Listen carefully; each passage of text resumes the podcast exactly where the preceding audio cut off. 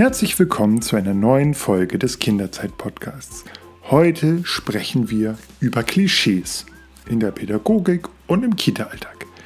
Dazu habe ich mir einen echten Experten eingeladen, und zwar Miguel Diaz von der Initiative Klischeefrei. Was die genau machen, erzählt er uns gleich. Vorher geht es nochmal um unseren heutigen Sponsor. Und das ist wieder Polylino. Habt ihr euch schon mal gefragt, wie ihr Fremdsprachen und Mehrsprachigkeit in euren Kita-Alltag bestmöglich integriert? Hm, sehr gut geht das mit dem digitalen und mehrsprachigen Bilderbuchservice Polylino. Damit könnt ihr sicherstellen, dass alle Kinder erreicht werden, auch jene, die noch kein Deutsch sprechen. Und Polylino ist die Nummer 1 für pädagogische Sprachförderung und kommt aus Skandinavien. Ähm, der Service umfasst inzwischen über 1000 Buch, Bücher namhafter Kinderbuchverlage und diese Bücher gibt es in über 60 Vorlesesprachen, also wirklich viel.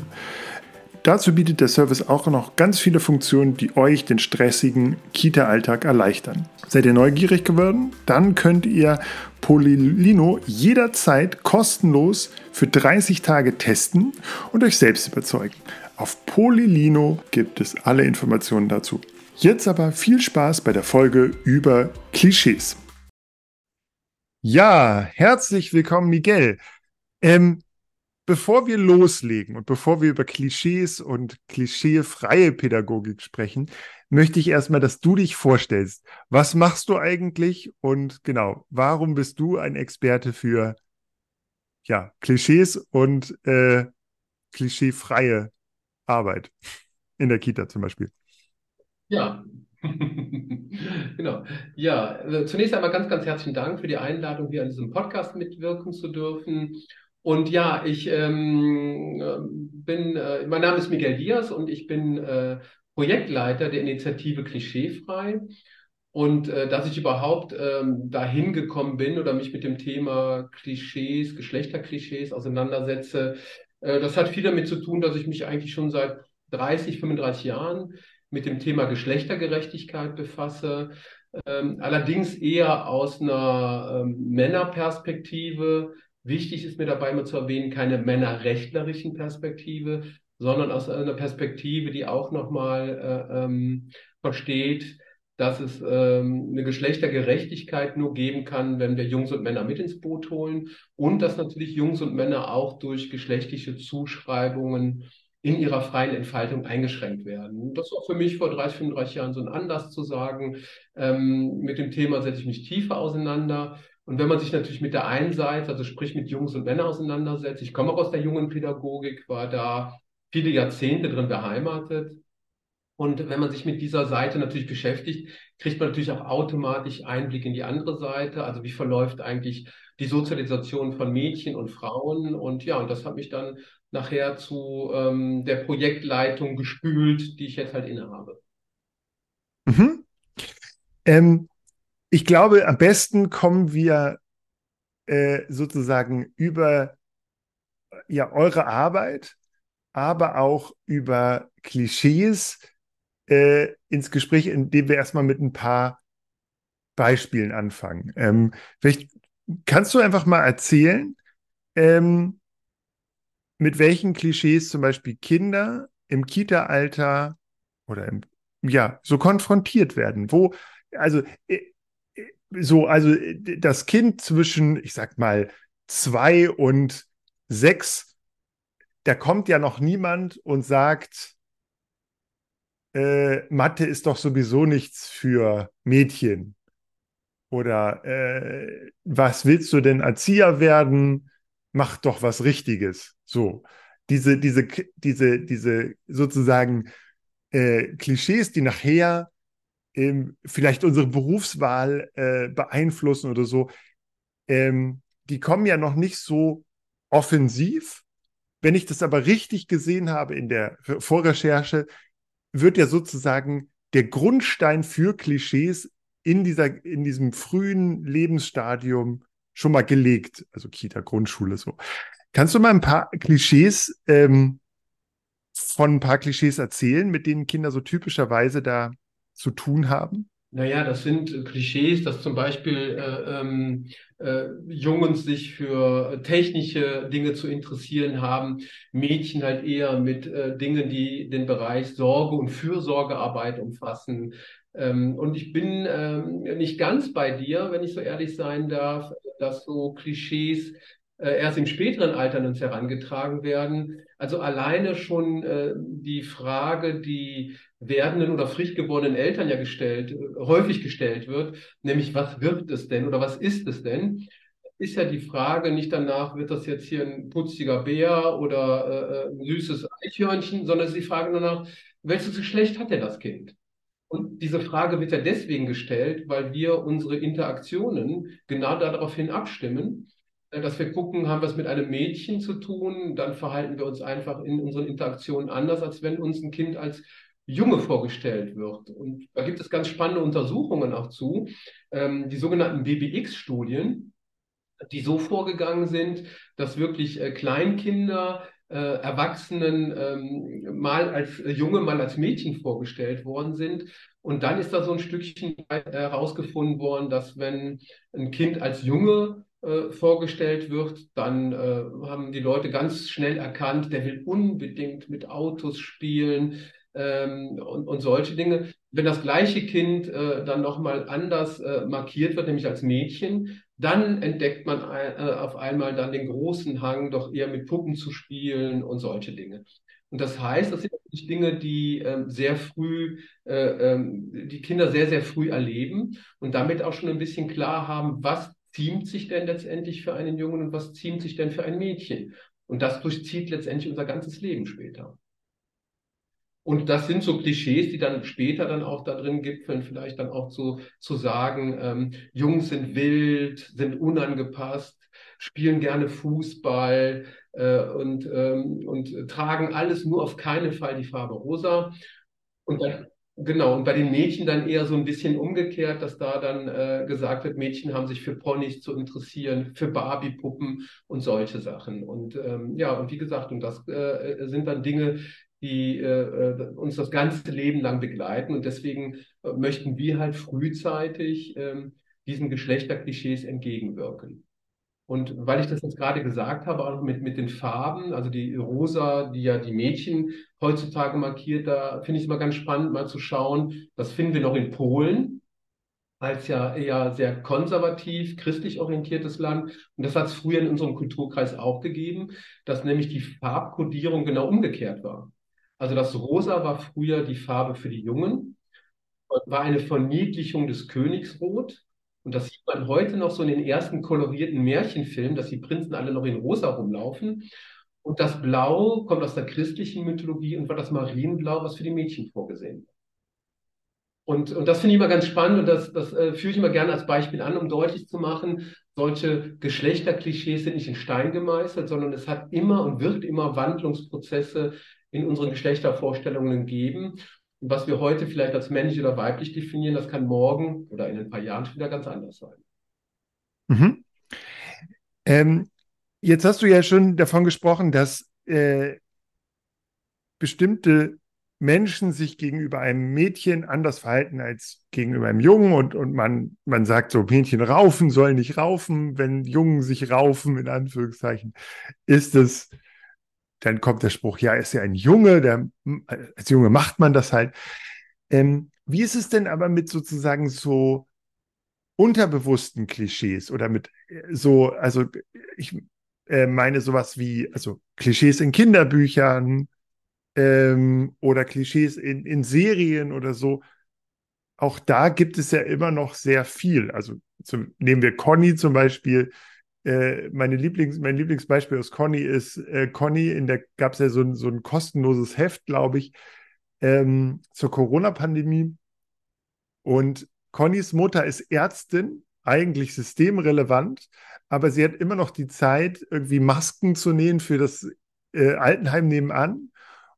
Wenn es aber darum geht, den Coronavi das Coronavirus selbst zu erklären, äh, kommt Auftritt Papa, der eigentlich Ingenieur ist und damit absolut nicht qualifiziert ist, medizinische äh, Zusammenhänge zu erklären, aber er erklärt ihr das, während die Mutter, die Ärztin ist, äh, an der Nähmaschine sitzt und Masken für die, ehrenamtlich Masken näht für die, für das Altenheim nebenan. So, das finde ich so, ist so ein, so ein, so ein Klassiker, so, weil der, der Vater ist der Erklärer, also Männer sind Erklärer, die verstehen die großen Zusammenhänge der Welt und während die Mutter ganz in der Care-Arbeit aufgeht. So, und, und Conny ist da ja randvoll mit diesem Krams. Aber das ist ja lang, längst natürlich nicht das einzige Kinderbuch oder der einzige, die einzige Serie, die randvoll mit sowas ist. Ähm, was, welchen Einfluss hat denn das auf, auf äh, die Kinder? Naja, letztendlich hat es den Einfluss, dass es natürlich ein Stückchen weit Realität widerspiegelt. Nehmen wir ja, wie sind Funktionen äh, in unserer Gesellschaft eigentlich verteilt? Wie ist die Arbeitsteilung in unserer Gesellschaft organisiert? Wer äh, ist vermeintlich für was zuständig? Also die Frau eher für den häuslichen, privaten Bereich, äh, der Mann eher für den öffentlichen äh, äh, Bereich. Und genau das, was du gesagt hast, nämlich äh, der Mann ist sozusagen der Versteher der Welt, der Erklärer der Welt.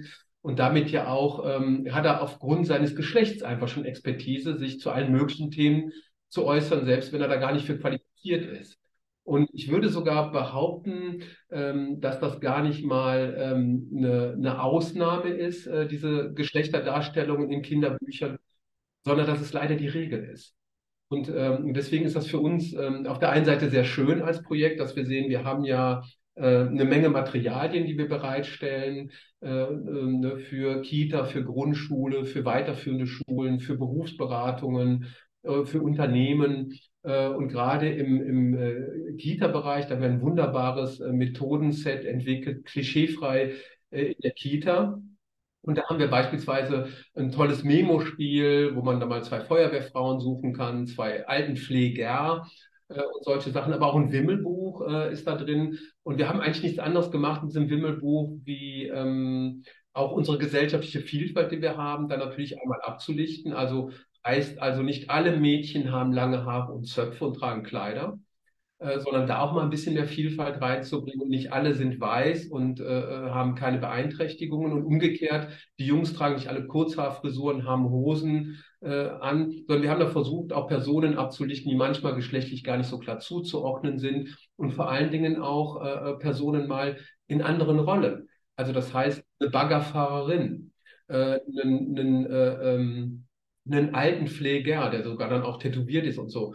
Und ähm, diese, diese, dieses Methodenset, das äh, findet reißende Abnahme. Das freut uns natürlich.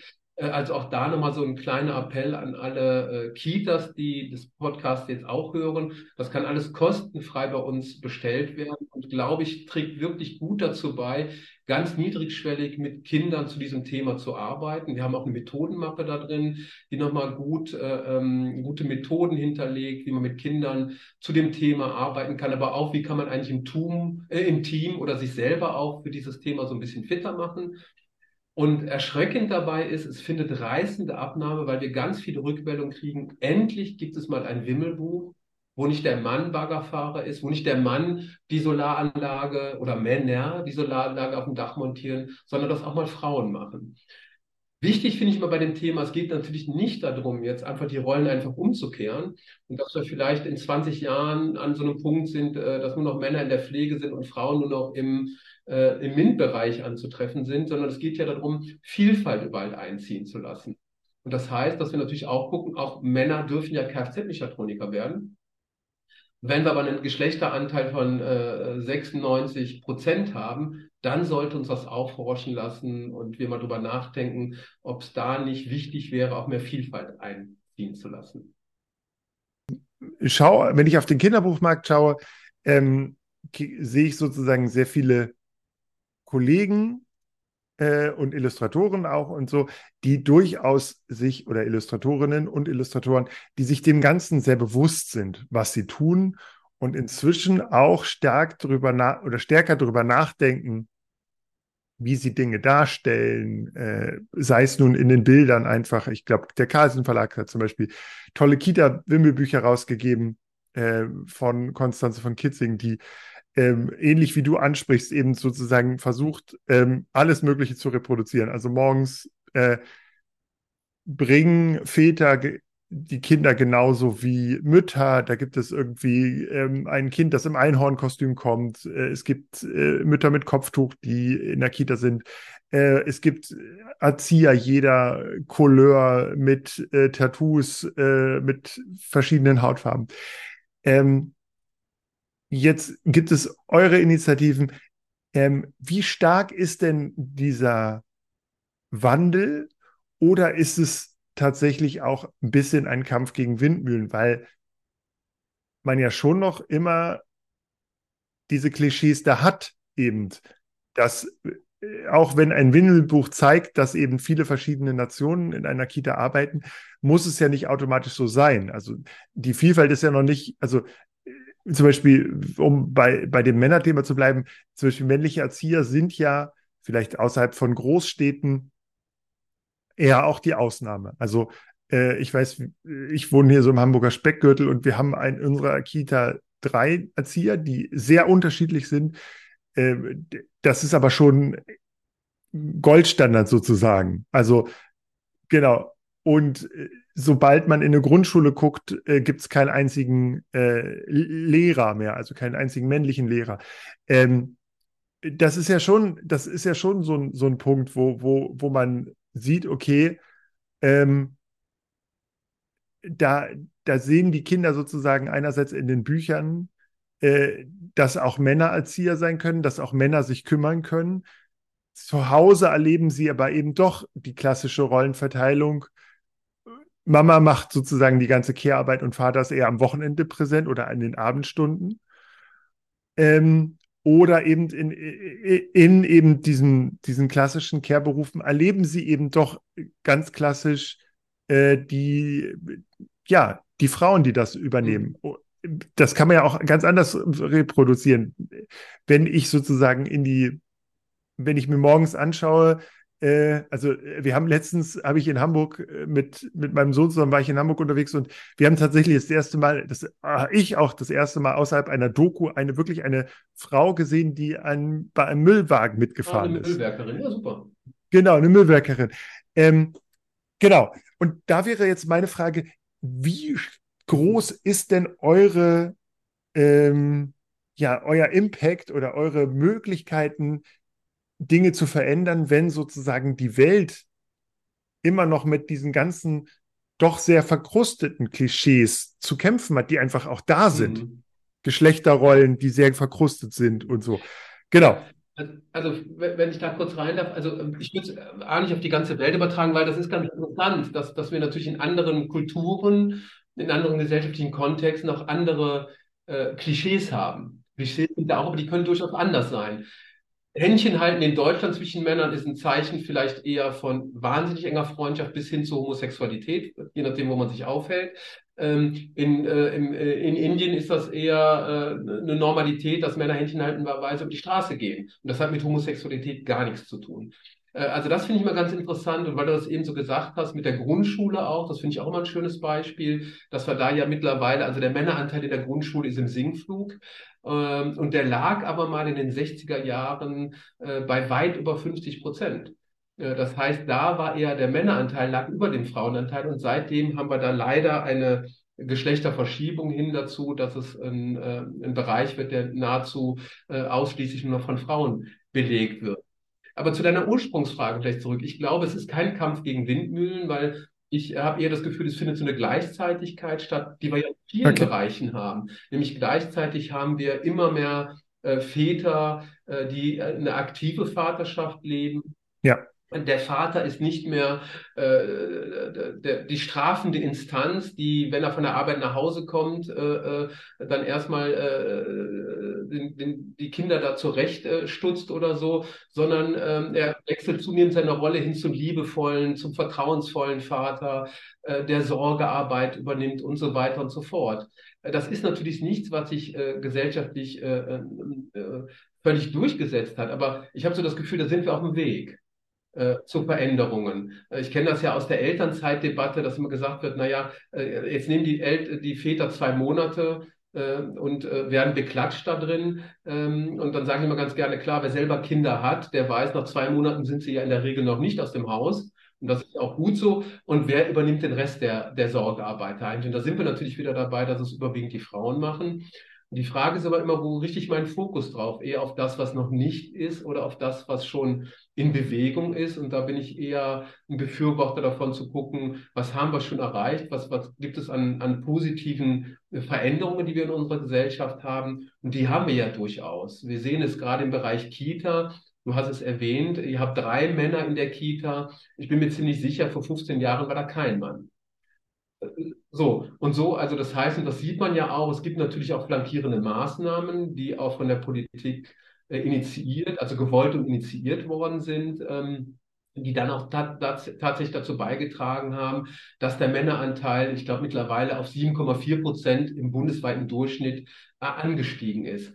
Es sind natürlich nur 7,4 Prozent und gleichzeitig ist es aber äh, in Bewegung und äh, und äh, sorgt sicherlich dafür, dass, dass äh, Kitas auch ein bisschen vielfältiger werden. Wir müssen natürlich bei dem Thema immer aufpassen, gerade wenn es darum geht, mehr Männer in die Kita, äh, was ich natürlich sehr stark befürworte, dass es dabei nicht gleichzeitig wieder zu so einem Rollen, äh, Rollenrollback kommt.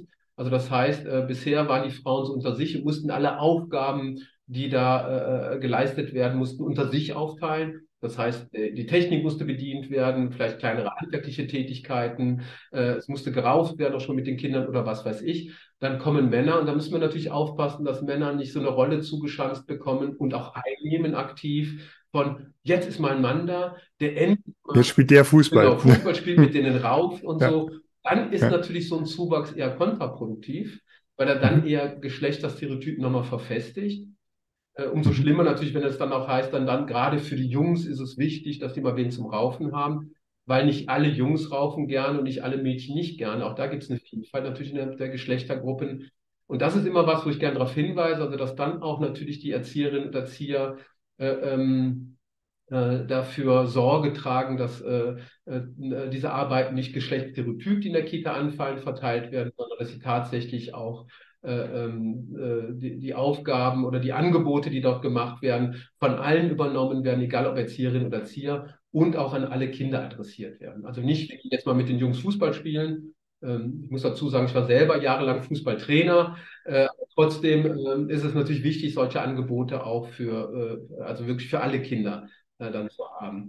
Und naja, es ist tatsächlich eine Gleichzeitigkeit, also das, da, da, muss man sich ja nichts vormachen. Auf der anderen Seite haben wir natürlich auch wirklich einen Rollback zu erleben, gerade seit Corona, wo wieder verstärkt irgendwie bestimmte Kräfte dann auch versuchen, äh, wieder äh, so, so ein Stückchen weit back to the roots zu gehen und äh, wieder alte, tradierte Vorstellungen als äh, das wahre Heilsbringende zu verkünden. Und da versuchen wir natürlich dann als Projekt auch ein Stückchen weit entgegenzuhalten. Und wir sind natürlich in einer, ich sag mal, relativ komfortablen Situation als Bundesprojekt, was politisch gut flankiert wird, wir werden ja vom Bundesministerium für Bildung und Forschung und vom Bundesministerium für Familie, Senioren, Frauen und Jugend gefördert und haben aber darüber hinaus auch noch das äh, Klimaschutzministerium, das Auswärtige Amt, das Arbeitsministerium und das Umweltministerium an unserer Seite und dazu auch noch Frau Büdenbender, die First Lady, als unsere Schirmherrin. Das ist natürlich schon ein politisches Fund, was da drin liegt und die auch alle ganz authentisch versuchen, das Thema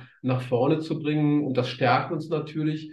Und ähm, wir sind ja auch ein Projekt, ähm, was äh, jetzt nicht nur ähm, viele Materialien für diese Zielgruppen, die ich eben beschrieben habe, also Kitas, Schulen, Hochschulen, Berufsberatung, Unternehmen äh, bereitstellt, sondern haben ja auch ein Netzwerk mit mittlerweile über 550 Partnerorganisationen aufgebaut, ähm, wo ähm, neben der kleinen Kita Rasselbande von um die Ecke äh, hin auch große Unternehmen drin sind, wie Lego oder die Telekom, bis zum, zum DFB als Verein, der äh, äh, vor zwei Jahren beigetreten ist.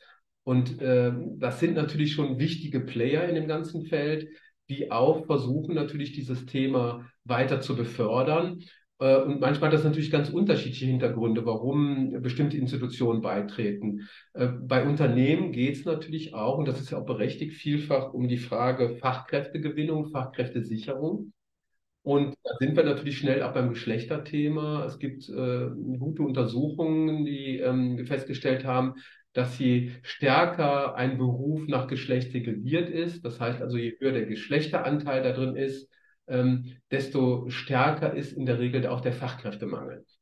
Da gibt es, eine, ist ja, ist ja klar, ne? Das muss man sich ja vorstellen. Also ich bin kein Angler, aber ich benutze das immer ganz gerne als Beispiel, wenn in einem Fischteich äh, äh ganz viele Fische drin sind, aber man konzentriert sich nur auf die Goldfische, die da rauszuholen. Ich weiß gar nicht, ob die essbar sind, egal. Ähm, dann, nee, ich glaube nicht, glaub aber. Nicht. ja. So, dann, ähm, dann äh, vertun natürlich Unternehmen auch eine große Chance, nämlich auch letztendlich, genau. Und dieses Bewusstsein ist angekommen. Hinzu kommt ja auch, dass wir ja schon seit, also seit es Schulforschung gibt, wissen wir ja, dass Mädchen und Frauen eigentlich die besseren Schulleistungen erbringen.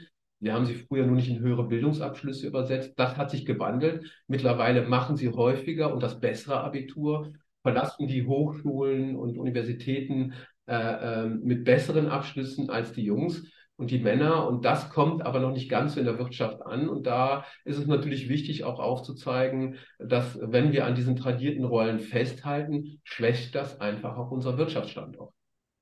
Mhm. Ähm, was mich noch äh, interessieren würde, wie, ähm,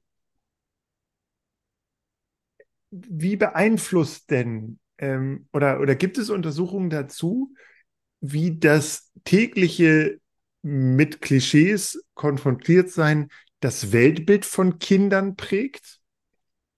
Also die Sicht auf, auf Kinder, äh, auf die Welt. Also grundsätzlich äh, haben ja Kinder eine sehr offene Sicht auf die Welt und ähm, hinterfragen jetzt erstmal gar nicht oder sagen jetzt erstmal gar nicht, eine Frau kann nicht Müllmann werden, so in dem, in dem Bereich, sondern das entsteht ja durch, durch, durch lange, äh, ja, durch, durch entweder Erfahrung, man sieht, es sind keine Müllwerkerinnen sozusagen, kommen morgens und da. Und in den Büchern, die ich durchblätter, ähm, sind auch keine Müllwerkerinnen zu sehen. Im, im, so. Das heißt, irgendwann macht es ja Klick und dann kommt, das kann eigentlich gar nicht, das das kann es gar nicht geben. So. Äh, das ist ja jetzt nur ein sehr äh, simples Beispiel. Ähm, aber gibt es Untersuchungen dazu, was sozusagen die Konfrontation mit oder die, ständige Berühren mit Klischees, mit dem Weltbild oder wie das das Weltbild von Kindern verändert? Mhm. Ja, also, also was ja klar ist, dass wenn, wenn Kinder, ähm, also äh, es ist schon wichtig, was du gesagt hast, dass ähm, äh, je jünger Kinder sind, desto offener sind sie bezüglich Geschlechtergrenzen. Äh, das heißt, auch Jungs gehen mit Rosa in die Kita. Äh, nachher, ich sag mal, wenn sie auf der weiterführenden sind, machen sie das mit Sicherheit nicht. Es sei denn, sie haben ein gutes Standing und sind, vertreten eher eine angesagte Männlichkeit, dann können sie sich das erlauben, ohne ausgelacht zu werden, weil sie vielleicht eher zur hegemonalen Gruppe der, der Jungs gehören. Ansonsten ähm, können sie das nicht. Äh, je, je, jünger Kinder sind, desto offener sind sie bezüglich Geschlechtergrenzen. Je älter sie werden, desto mehr verdichtet sich das. Und genau durch diese, diese Erfahrungen äh, und diese Erlebnisse, die sie haben und das, was sie tagtäglich sehen, wie du das auch beschrieben hast. Das führt natürlich zu, zu Engführung und ähm, fördert natürlich so eine Zuschreibung. Frauen können kein Handwerk, Frauen können keine Technik und umgekehrt äh, Männer können äh, keine Sorgearbeit äh, und, und, und solche Sachen. Äh, und das ist natürlich, also es, es fördert sozusagen so eine Bipolarität, äh, die ja äh, immer sagt, das, was Männer können, das können Frauen nicht oder bei weitem nicht so gut und genau umgekehrt. Und, und das verfestigt sich natürlich tatsächlich durch ähm, durch solche Eindrücke, die die Kinder haben. Und deswegen ist es natürlich sehr wichtig, dem auch entgegenzuhalten. Ich sage mal, dass das nicht naturgegeben ist, äh, das kann man relativ schnell aushebeln, weil es gibt ja immer auch Frauen, die es schon immer in diesen Bereichen gegeben hat. Also die ersten Programmiererinnen waren Frauen, keine Männer. Mhm. Heute ist es ein rein männlich besetzter. Beruf. Also indem man das nochmal so auch ein bisschen historisch nachzeichnet, dass man sieht, ähm, wie früher ähm, äh, beispielsweise, das kennen wir ja noch aus den Romanen von Franz Kafka, ähm, dass äh, Sekretäre sind alle Männer. Und das war früher auch so. Und dann gibt es aber irgendwann einen Wandel äh, ab den 50er Jahren, dass es zunehmend zu einem Frauenberuf wird. Und so stellen wir immer ganz, ganz viele Wandel fest. Oder ähm, ein gutes Beispiel finde ich auch, äh, dass im Zuge der Verberuflichung von haushaltsnahen Tätigkeiten Dinge auf einmal, also die die Frau zu Hause erledigt, kochen, backen, äh, sauber machen, wird im Zuge, wenn es ein Beruf wird, auf einmal ein Beruf, der eher von Männern ausgeübt wird. Also Köche, äh, Bäcker, äh, äh, Handwerk oder auch Gebäudereiniger, dann ist auf einmal wieder der Männeranteil hoch. Das heißt letztendlich von, von ihren Kompetenzen können es beide Geschlechter. Wenn es aber unbezahlt ist, machen es die Frauen, wird es bezahlt, machen es eher Männer. Und das finde ich, das sind natürlich immer so Hinweise, dass nichts in Stein äh, diesbezüglich gemeißelt ist und dass man da ein bisschen mehr Bewegung reinbringen muss. Und ich glaube, das ist meine Erfahrung, ähm, die wir auch mit der, mit der Initiative machen, äh, dass wenn man Kinder frühzeitig ähm, zu so einer größeren Offenheit erzieht, dass sie das durchaus annehmen. Wichtig ist, dass es natürlich beibehalten werden muss. Und deswegen ist uns das auch wichtig, dass wir sagen, äh, wir machen jetzt nicht nur was für die Kita und danach gucken wir, wie das weitergeht, sondern wir sagen, ne, diese, diese Offenheit, die Kinder haben, die fördern wir in diesem Alter und gucken dann, wenn sie in die Grundschule kommen, dass das Thema weiter bespielt wird, also dass diese Offenheit weiter beibehalten oder sogar weiter ausgebaut wird und gehen dann über Berufsberatung, weiterführende Schulen und so weiter und so fort, sodass letztendlich entlang der Bildungsketten dieses Thema zunehmend verankert wird. Da sind wir natürlich noch am Anfang, aber immerhin glaube ich, dass wir da schon ein bisschen was haben in Bewegung setzen können. Mhm. Ähm, vielleicht kommen wir noch mal am, am Schluss sozusagen ein bisschen zu den zu dem, was die äh, Pädagogen, pädagogischen Fachkräfte selbst machen können. Ähm, hast du dafür ein paar Tipps? Also natürlich, äh, wir werden auch euer äh, klischeefrei Paket äh, nochmal verlinken. Ähm, mhm. Das haben wir für die genau. Grundschule. Genau. Ne? Also wir ja. haben das einmal für die Kita genau. und für die Grundschule, genau. Mhm. Genau.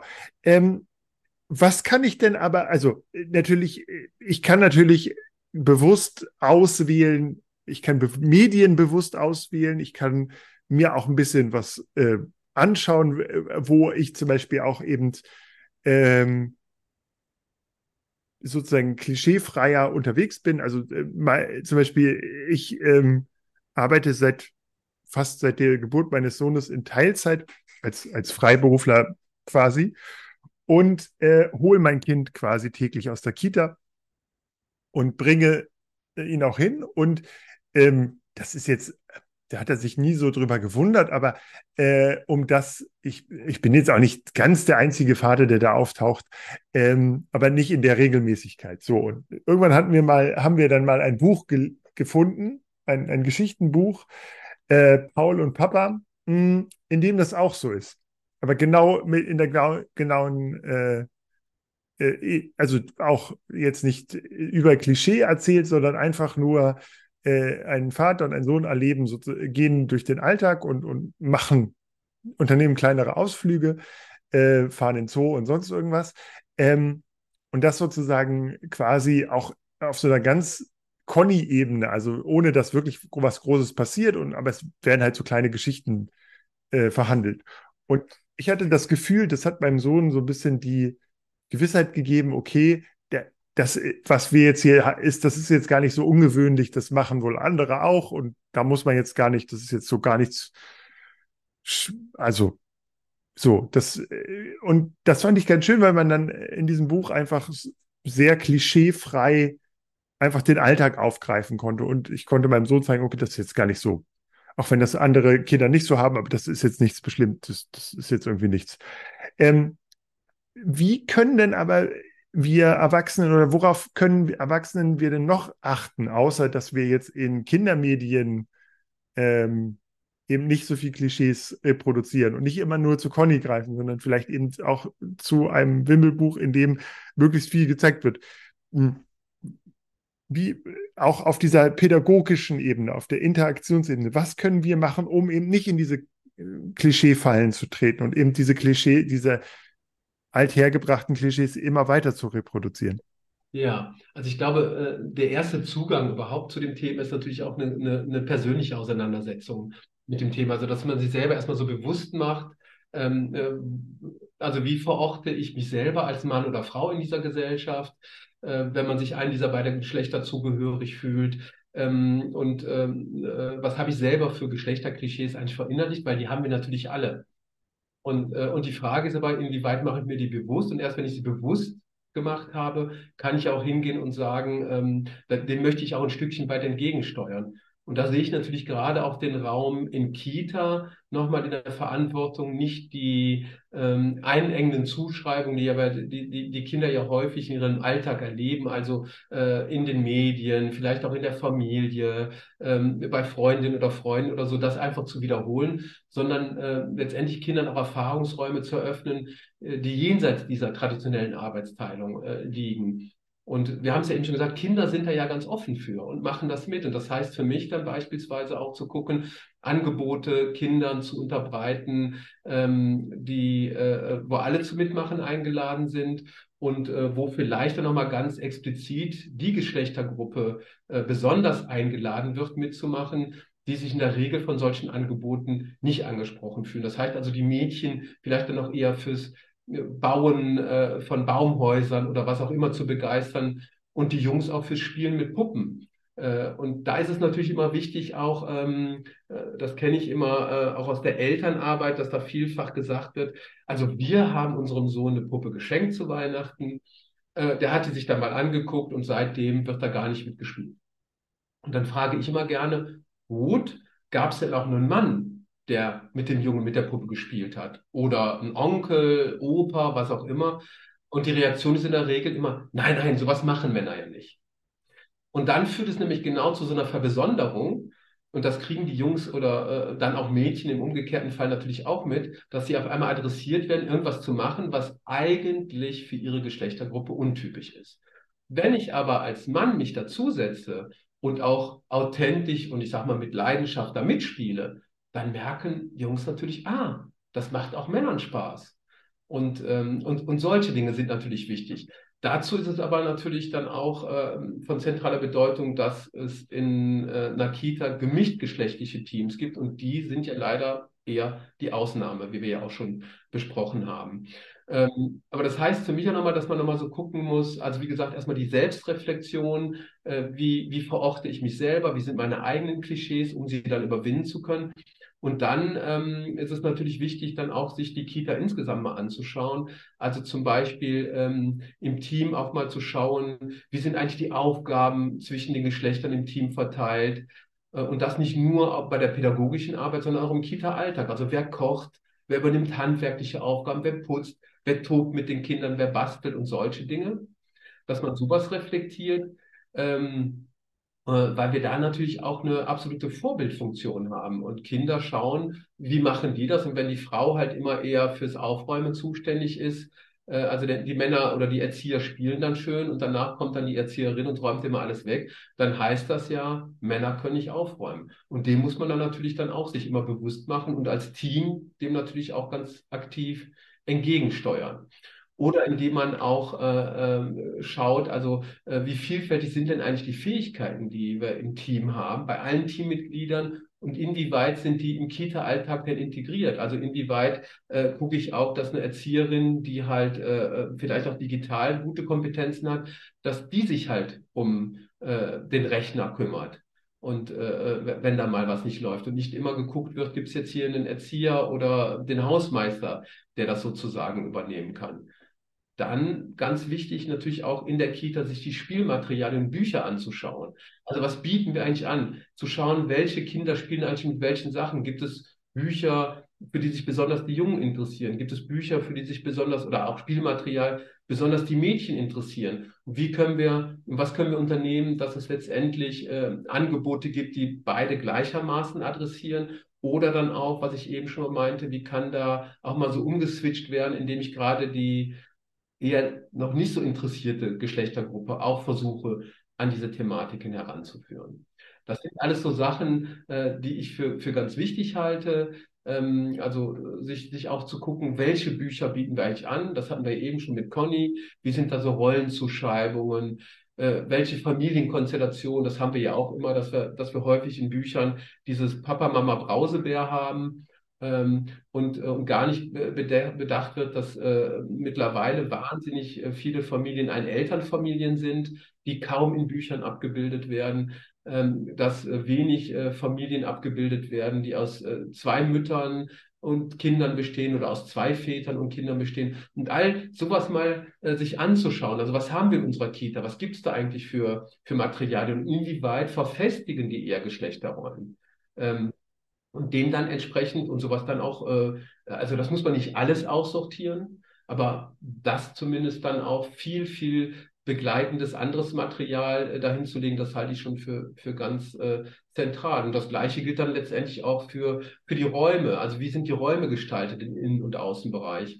Was sind Bereiche, die eher nur von den Jungs frequentiert werden? Welche Bereiche werden eher nur von den Mädchen frequentiert? Woran könnte das liegen? Und wie können wir da auch mehr Vielfalt reinbringen und ganz aktiv auch dafür sorgen, dass letztendlich äh, ähm, die Räume innen und außen für alle gleichberechtigt attraktiv sind das sind so Sachen, wo ich, wo ich denke, also man muss so, so ein bisschen so eine Bestandsaufnahme in der Kita machen, ähm, das Bewusstsein schärfen. Und da sind natürlich unsere Materialien, äh, und das sage ich wirklich auch mit äh, Fug und Recht, wirklich Gold wert. Ähm, nicht nur, weil sie kostenlos bei uns bestellt werden können, sondern weil sie tatsächlich auch gute Anregungen geben, wie man ganz, ganz niedrigschwellig mit Kindern zu diesem Thema arbeiten kann, wie man auch die Kita selber im Team so schulen kann, ähm, dass man jetzt nicht äh, äh, ein Gender Study Studium äh, letztendlich ersetzt, das ist ja auch nicht das Ziel, aber dass man zumindest so einen Zugang zum Thema hat und so ein Bewusstsein schärft. Und ähm, vielleicht kennst du das auch, wenn man einmal für ein Thema, wenn man einmal so ein Thema äh, so, so ein Stückchen weit durchdrungen hat, dann sieht man es ja an allen Ecken und Enden. Also, das finde ich halt auch interessant, sich, sich bewusst zu machen, Geschlecht ist ja, ist ja gar nicht so sehr das, was wir haben, sondern ist ja vor allen Dingen das, was wir tun. Das ist also, also ein Tätigkeitsprozess und eine, und eine Performance letztendlich. Ne? Und da, und sich dessen auch bewusst zu machen. Also schon ähm, dieses, äh, das drückt sich ja in allem aus das drückt ja nicht nur in den Dingen aus, äh, mit denen ich mich beschäftige. Also welche Bücher lese ich oder, oder solche Sachen, sondern es drückt sich ja da, in, in, drin aus, ähm, wie kleide ich mich, wie ist meine Frisur, äh, wie stehe ich, wie gehe ich, wie sitze ich. All das ist ja geschlechtlich durchzogen. Äh, also ein gutes Beispiel in der, im ÖPNV, ähm, wenn man auf einem Zweisitzer äh, einen Mann da sitzen hat, dann ist es ja manchmal nicht ausgeschlossen, dass der äh, äh, anderthalb Plätze einnimmt, weil er so breitbeinig da sitzt. Und, genau, und, ja. und, Kinder oder Frauen oder auch manche Männer sich dann da irgendwie auf so einen, auf diesen halben Platz dann irgendwie äh, äh, äh, drücken müssen. Und da gibt es ja keine biologische Komponente für, so, so sitzen zu müssen, mhm. sondern das hat ja was damit zu tun, ähm, was ich glaube, was ich mir als Mann an Raum da eigentlich einfach aneignen kann und anderen ja damit den Raum auch nehme. Und das heißt für mich, dass man sich das immer vergegenwärtigt, Geschlecht ist also, also ein Tätigkeitsprozess und alles, was ich tue, ist hochgeschlechtlich aufgeladen und deswegen ist es wichtig, das an der einen oder anderen Stelle auch kritisch zu hinterfragen. Mhm. Genau. Ähm, genau, das wäre eigentlich jetzt auch sozusagen das, was ich äh, auch noch wissen wollen würde. Wie kriegt man denn diese Selbstreflexion hin? Bietet ihr da Fortbildung? Hast du dann, also das ist ja sozusagen ein, eine wichtige Voraussetzung dafür. Ja, unbedingt. Sich da bewusst zu werden, diesen Klischees auch. Genau. Also wir bieten Workshops und Fortbildungen zu dem Thema an, schulen Menschen da drin, äh, das auch zu machen. Viele unserer, unserer Materialien äh, ähm, äh, zielen auch darauf ab. Wir haben beispielsweise neben diesen ja schon jetzt mehrfach erwähnten Methodensets, haben wir auch ein Methodenset für die Berufsberatung. Das sind so E-Learning-Module, wo es genau um sowas geht. Ähm, ich nämlich, äh, äh, also vieles äh, ist ja, also kann auch in Eigenregie angeeignet werden. Aber, das ist vielleicht dann auch nochmal wichtig, ähm, äh, ich habe ja eben gesagt, wir haben über 500 Partnerorganisationen und ähm, sind auch offen für Zuwachs. Ähm, äh, ich lade auch gerne alle Kitas, Grundschulen, weiterführende Schulen äh, dazu ein, bei uns mitzumachen. Damit signalisiert man natürlich dann auch ein Stückchen weit, wir haben das Thema auf dem Schirm, uns ist das Thema wichtig. Wir wollen, dass sich Kinder jenseits von Geschlechterzuschreibungen frei entfalten können. Und als Partnerorganisation, das ist übrigens auch alles kostenfrei, ähm, hat man dann die Möglichkeit, auch bei uns nochmal äh, besonders Workshops zu buchen. Also da kann man dann ins Gespräch gehen und schauen, wie wir dann beispielsweise eine Kita in diesem Themenfeld dann auch nochmal fitter machen. Das kann dann alles bei uns sozusagen abgefragt werden. Perfekt, dann würde ich sagen, äh, müssen wir euch auf jeden Fall da in allen äh, Kontaktwegen äh, verlinken in den Show Notes. Und ich glaube, wer diesen Podcast gehört hat, hat auf jeden Fall auch schon mal so einen ersten Schritt getan Mhm. und hat schon ein paar Gedankenanstöße mitgenommen. Ähm, dafür danke ich dir auf jeden Fall schon mal. Und ich kann allen Hörern nur sagen, schaut einfach mal bei der Initiative Klischeefrei vorbei. Ähm, bestellt die Materialien, die sind wirklich gut. Und ähm, genau, Ja, besucht vielleicht meine Fortbildung. Ja, gerne. Super. Perfekt. Ja. Dann vielen Dank für deine Zeit. Ich hoffe, ihr habt viel, wieder viel für euren Kita-Alltag mitgenommen. Eigentlich bleibt mir jetzt nur noch, euch eine gute Zeit zu wünschen und nochmal auf unseren Sponsor hinzuweisen, das Polilino. Auf deren Website könnt ihr 30 Tage das Angebot ausprobieren, könnt euch anschauen, ob die digitalen Kinderbücher etwas für euch sind. Links und sowas haben wir euch in die Shownotes gepackt. Schaut da ruhig nochmal vorbei. Und in diesem Sinne, habt eine schöne Zeit, bleibt gesund und klischeefrei. Bis zum nächsten Mal. Tschüss!